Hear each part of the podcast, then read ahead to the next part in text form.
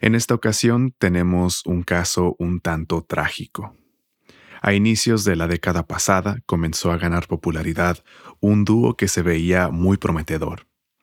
Con su sonido muy fiel, a veces demasiado fiel, al de sus ídolos del rock sesentero y setentero, y con su gracia alcanzaron un gran estatus en la escena indie con sus primeros dos álbumes lanzados a través de un sello importante en dicha escena.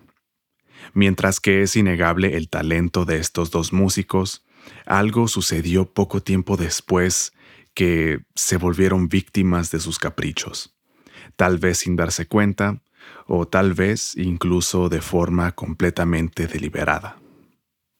Yo soy Daniel y estos son mis discos. En Star Power es el cuarto álbum de Foxygen, un dúo de rock originario de California, y fue lanzado el 14 de octubre del 2014 a través del sello independiente de Jack Jaguar. Este dúo está conformado por los músicos multiinstrumentistas Jonathan Rado y Sam France, dos amigos de la adolescencia. El contexto previo al lanzamiento de este álbum es algo caótico, ya que por un momento se pensó que ya no habría más música de Foxygen, y esto se debe a que después del lanzamiento de su álbum anterior, eh, escalaron las tensiones entre Rado, France y los otros miembros de la banda en vivo. Eh, incluso se llegó a rumorar por ahí de 2013 y creo que incluso 2014 que Foxygen se separaría, lo cual después se desmintió y por fin en octubre vio la luz este álbum.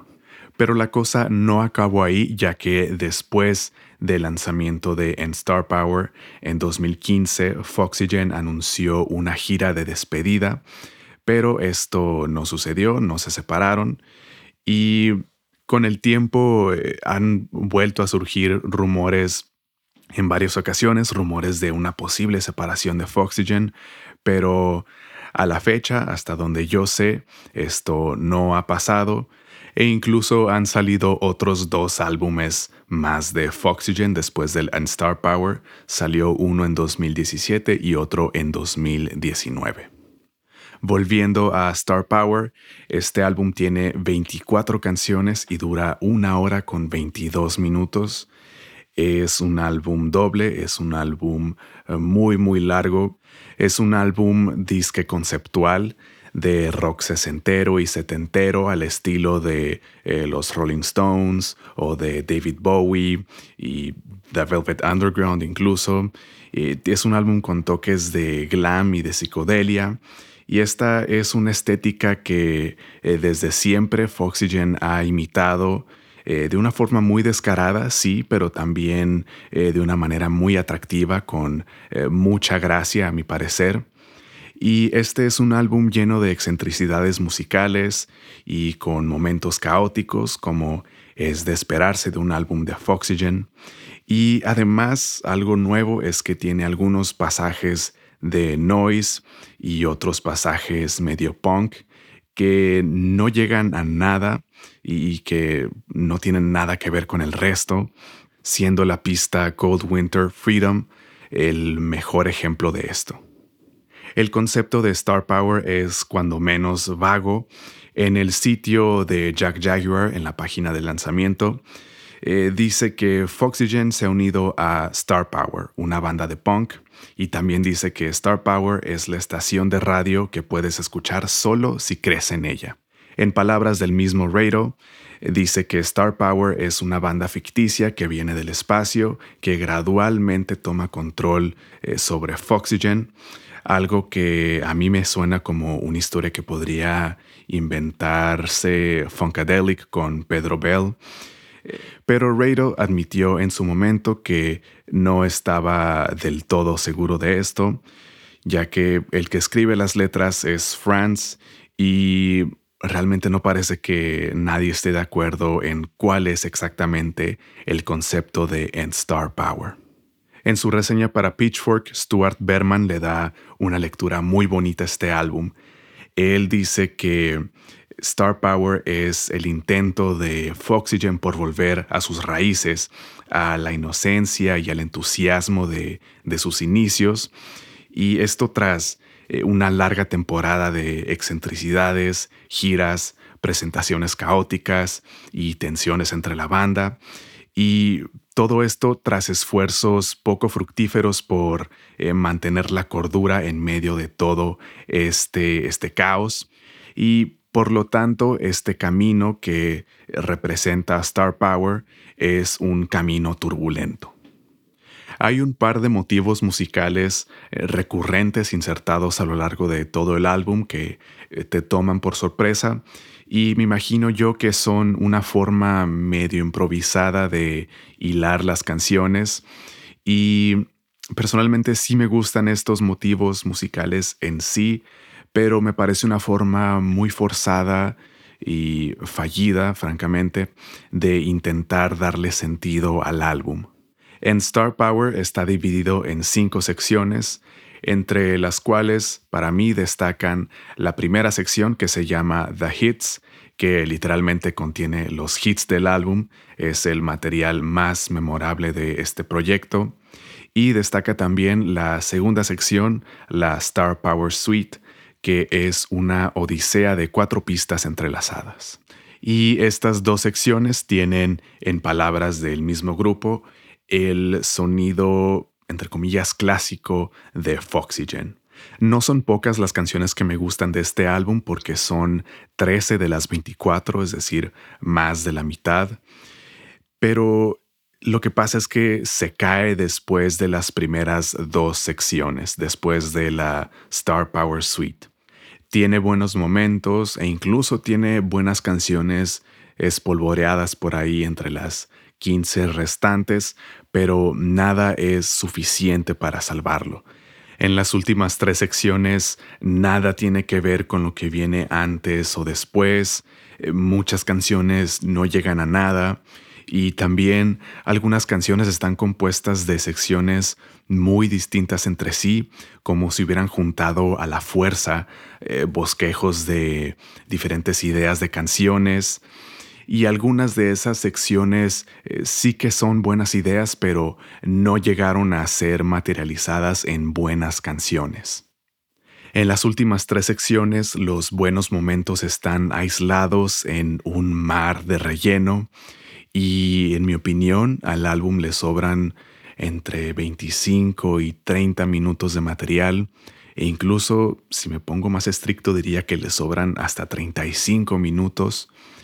Y en lugar de la catarsis de la que habla Berman en su reseña, en Star Power parece más bien un síntoma más del caos en el que vivían en ese momento y parece un álbum motivado por los caprichos y la autocomplacencia de sus autores. Sin embargo, creo que no todo está perdido en este disparate que es en Star Power, al igual que es considerable la cantidad de material de relleno, eh, también es considerable la cantidad de material bueno que hay en este proyecto. Y a mi parecer, este es eh, las primeras dos secciones y unas cuantas canciones más de las últimas tres secciones. Mis canciones favoritas son How Can You Really y Could Have Been My Love, que son eh, para mí de las mejores canciones que tiene Foxygen en su discografía. Además me gustaron You and I y la Star Power Suite, que me parece que funciona bien por su cuenta, aunque claramente no es perfecta. Y de las últimas tres secciones me gustaron Cosmic Vibrations, Mattress Warehouse, Flowers, Wally's Farm, que es una canción eh, algo rara para hacer Foxygen, no suena eh, muy parecido, bueno, que yo recuerdo no se parece mucho a otras cosas que han hecho, pero no es tan descabellado para ellos hacer algo así. De las últimas tres secciones me gustaron Cosmic Vibrations, Mattress Warehouse, Flowers, Wally's Farm, Cannibal Holocaust y por último Everyone Needs Love, que mm, es la penúltima canción del álbum, en mi opinión debería ser la última, pero también creo que está eh, ahí arriba en, en lo mejor que ha hecho Foxygen en su trayectoria. Al final, si filtramos el relleno, nos queda más o menos la mitad del material y nos quedamos con lo que podría ser un álbum decente, no excelente, pero sí decente. En Star Power fue producido por Foxygen, es decir, por Sam France y Jonathan Rado, y creo que este es el principal error que eh, desencadenó el resto de errores de este álbum. Su álbum anterior, el tercero, fue producido por un productor experimentado que sabía lo que estaba haciendo y resultó en un álbum muy bueno que muchas personas consideramos es de lo mejor que ha hecho Foxygen, si es que no es el mejor álbum en su discografía. Y yo creo que esto se debe en buena medida a que tenían a un productor experimentado guiándolos, porque parte de las tareas que, con las que cumple un productor es de filtrar ideas y guiar el proceso creativo y las decisiones de un artista. Y se nota mucho que les hizo falta una figura así en, Star Power. Pareciera que cada idea que tuvieron Franz y Rado, terminado o no, acabó estando en el álbum. Por otra parte, en Star Power fue grabado en una serie de locaciones eh, curiosas, interesantes. Una muy buena parte fue grabada en casa y grabaron también en varios hoteles de Los Ángeles y Hollywood y esa zona, en el Beverly Hills Hotel y en el Chateau Marmont. Y también, curiosamente, grabaron en las casas de sus padres es así como logran esa cualidad low-fi o baja fidelidad que es parte del encanto de Foxygen y si prestan atención se alcanzan a percibir en algunas partes, sobre todo en las voces, se alcanza a percibir eh, esa eco o reverberación de la habitación donde estaban grabando. Después, en Star Power fue mezclado por Patrick Height en el estudio Spot on Sound en Palm Desert, California. Y Patrick Height es un ingeniero joven que trabaja con artistas y sellos independientes como lo son Foxygen y también ha trabajado con artistas como Ty Seagal y The OCs. Otra parte del álbum fue mezclada por Drew Brown en The Magic Shop en Nueva York y él es otro ingeniero joven que ha trabajado con artistas de un perfil eh, algo más alto como lo son Radiohead, Beck y Charlotte Gainsbourg. Y en general trabaja con sonidos que no distan mucho del sonido de Foxygen, por lo que tiene sentido que esté en este álbum. Por último, en Star Power fue masterizado por David Eves en 101 Mastering y él es una figura algo misteriosa que mm, ha trabajado con artistas como Ariel Pink, Mac DeMarco, Waze Blood y otros artistas en un eh, perfil similar al de Foxygen. Y en general, en este álbum se involucró gente que tiene perfecto sentido en la música de Foxygen, ya sea por el perfil de los artistas eh, con los que trabajan o los sonidos con el que trabajan. Y por ese lado, en Star Power pinta muy bien. Lástima que haya tanto material que no esté a la altura de lo que sabemos que es capaz Foxygen.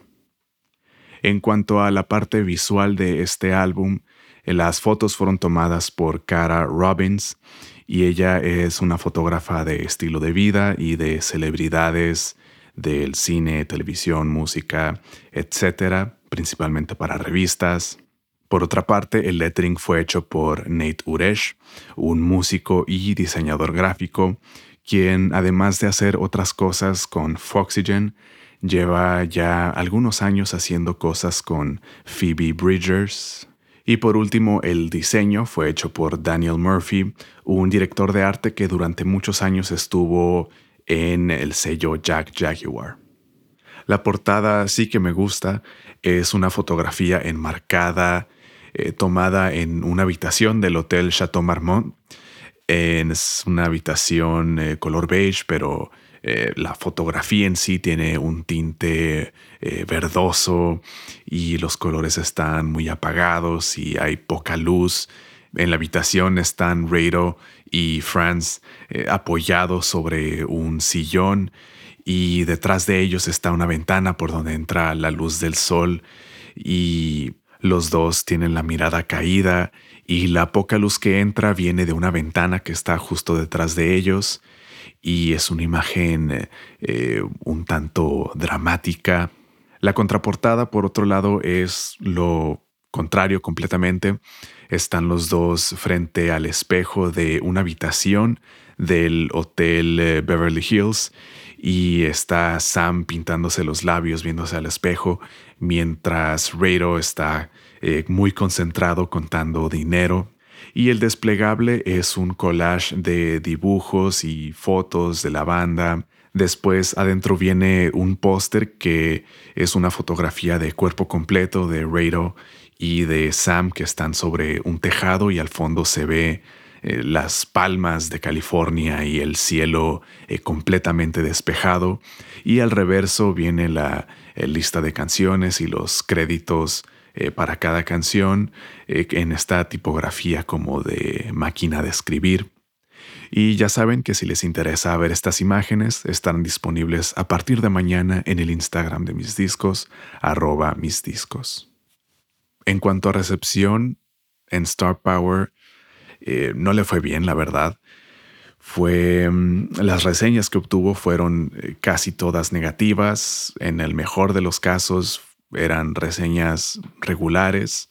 Solo alcancé a ver un par que eran reseñas eh, positivas.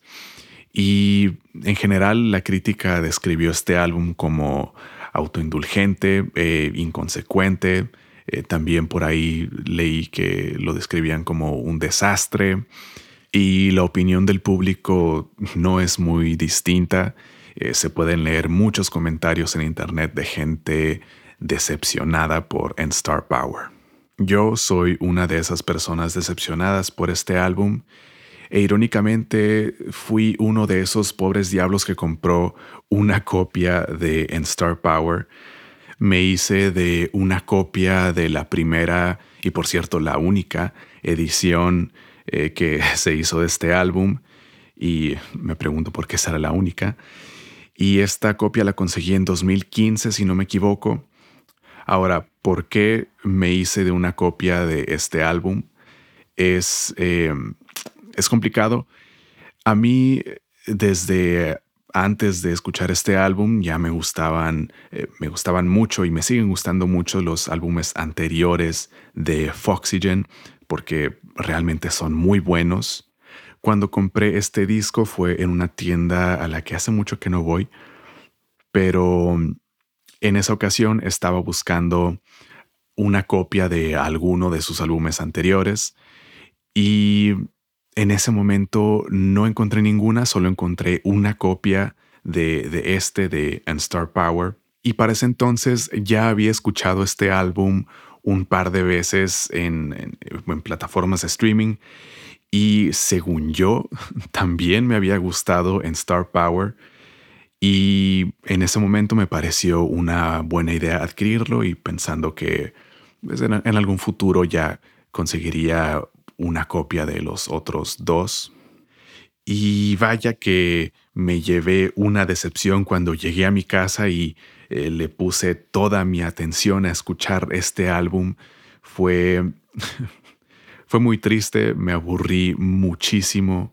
Creo que es de las veces que más me he aburrido escuchando un álbum y ahora que, lo he estado volviendo a escuchar, eh, caí en cuenta que lo que me había gustado antes de, de, hacerme de esta copia fue solamente unos momentos que creo que son justamente los mismos momentos que me siguen gustando a la fecha. Entonces supongo que me fui con la idea de que me gustó todo el álbum, pero eh, no sé qué pasó. Supongo que en esas veces que lo escuché no le estaba poniendo atención porque eh, creo que si de verdad le hubiera puesto atención no, no habría cometido este gran error. Y al final lo escuché creo que una o dos veces más como para darle más oportunidades a ver si, a ver si yo cambiaba de opinión, a ver si, si ahora sí me gustaba el álbum, pero no sucedió y acabé enojado con este álbum y acabé enojado conmigo mismo también por haber gastado ese dinero. Y fue por ese enojo que hacía años hasta ahora que no escuchaba este álbum eh, no lo escuchaba desde 2015, yo creo, tal vez 2016 a lo mucho, pero sí han sido, han sido ya un buen de años que no lo escuchaba. Y en efecto, las cosas no han cambiado y este álbum sigue siendo una decepción. Entonces, en conclusión, creo que no hace falta que lo diga, pero eh, no recomiendo en Star Power de Foxygen. Lo que sí recomiendo, en cambio, es escuchar esas canciones que mencioné, hacer una lista de reproducción en la plataforma de su preferencia y omitir todo ese relleno que es, eh, sí, más o menos como una, una tercera parte, tal vez la mitad. Eh, sí, la mitad del álbum es relleno, ya, lo digo así, la mitad del álbum es relleno. Si algo podemos aprender de En Star Power de Foxygen es de la importancia de la autocrítica. Inicialmente iba a mencionar también la importancia de un productor, que sí es importante eh, contar con esa figura en un proyecto, eh, pero esta figura no tiene que ser forzosamente una persona externa, eh, puede eh, un proyecto musical puede perfectamente ser producido por el mismo artista. A fin de cuentas, creo que una dosis saludable de autocrítica eh, puede hacer una gran diferencia en una obra. Ese es el problema central que yo veo con este álbum, que a mi parecer no solo es un problema, sino que es también una carencia de sus autores con algo de autocrítica hubieran podido filtrar sus ideas, descartar unas, quedarse con otras y desarrollarlas para crear un álbum con intencionalidad y no uno inflado con caprichos y autocomplacencia. Muchas gracias por escuchar este episodio de mis discos. Nos escuchamos en un par de semanas.